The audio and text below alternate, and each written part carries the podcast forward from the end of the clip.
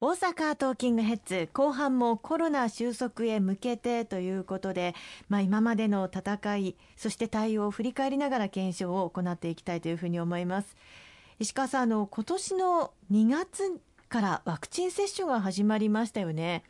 ここに今公明党として大きな働きかけを行ったということですね。はい、昨年の夏頃、まあおそらくワクチン開発が最も早く進むのはアメリカのファイザー社、あるいはアメリカのモデルナ社、そしてイギリスのアストラゼネカ社、まあこうした3社だろうという目安が立っておりまして、実際に治験も大きく進んでおりました。まあそんな中でこの海外メーカーのワクチンを果たして日本国民の皆様にきちっと供給ができるのか、まあ政府もこういった海外メーカーとの交渉をやっていたんですが、なかなか前にあの順調に進んでいない状況の中で公明党として昨年の夏国会の予算委員会の審議でこの海外メーカーとの交渉をきちっと進めるべきだと。で、その進んでない最大の理由は、ワクチンを調達する際の予算、財源をまあ明確に示していなかったんです。まあ、当時、令和2年度の第1次補正予算、第2次補正予算をまあ成立させた後でしたけれども、まだそのワクチンが一体どれぐらいの価格で調達されるのかとかいうことも明確ではありませんでしたから、はい、ワクチンの調達予算を、まあ、国の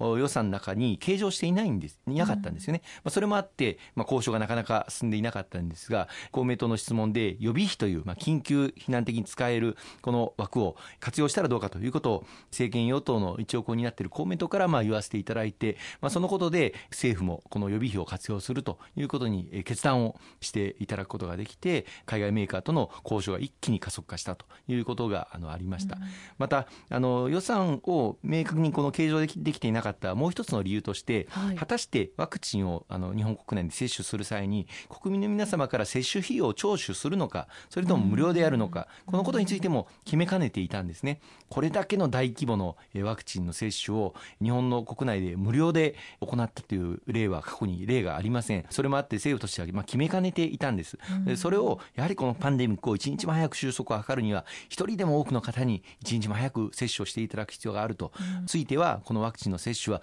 全額国費負担で無料で行うべきだということを再三再四公明党から政府に申し入れをさせていたただいて、昨年の秋に法改正をしてこの新型コロナワクチンは全額国費負担で無料で行うという道をまあ切り開くことができたんです、まあ、その回もあってワクチンの接種スピード非常に早く進み先進国の中では少し接種開始は遅れましたけれども今では諸外国を抜き世界トップクラスのワクチン接種率にたどり着くことができたというふうに思っています。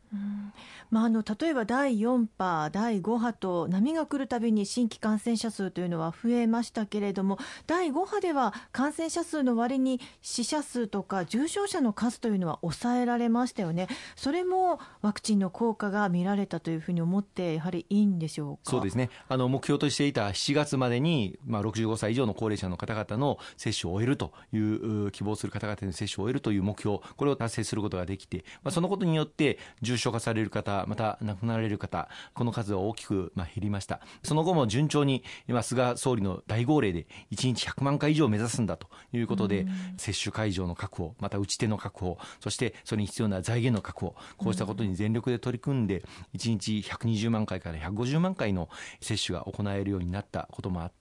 加速度的にワクチンの接種が進みました。そのこともあって、まあ、接種された方の重症化される割合、あるいは亡くなられる方の割合、非常に減少する効果を生み出し、まあ、第5波では感染者数、数は確かに増えましたけれども、重症化される方、死亡される方は非常に少ない、まあ、それまでに比べるとですけれども、非常に少ない数で済んだんではないかというふうに思います。また、緊急事態宣言が9月の末で解除されて、あの1か月半近くになりますけれども、感染割合は非常に低く抑えられているという状況も、やはりワクチンの効果ではないかと思いますね。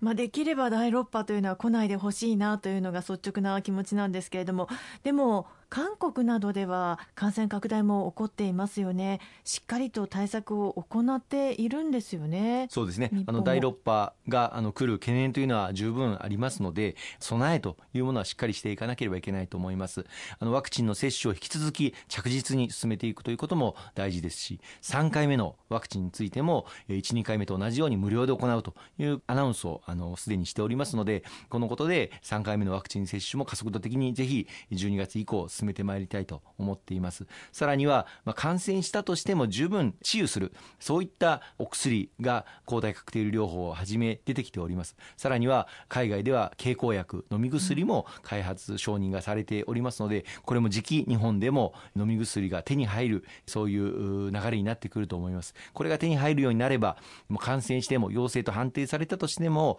すぐその場でお薬をもらって回復することができるとあるいは発症重症化を抑えることができるという流れになりますので大きく状況は変化すると思いますね。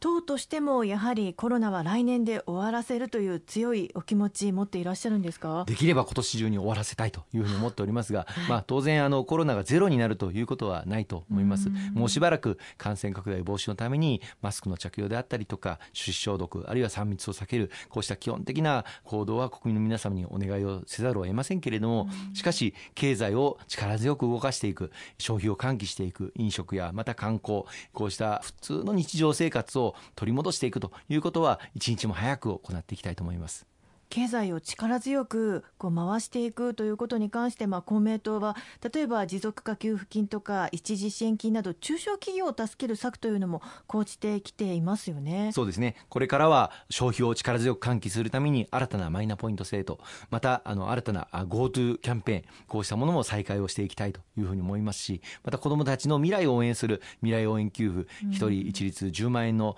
この子どもたちへの給付もしっかり例えば教育であったりとかあるいは子どもたちと一緒に食事に行ってもらったりとか、まあ、こういったことで消費の喚起にもつながっていくというふうに認識をしています。一つ一つ策を講じていくということなんですね。はい全力で頑張っていきたいと思います。ありがとうございます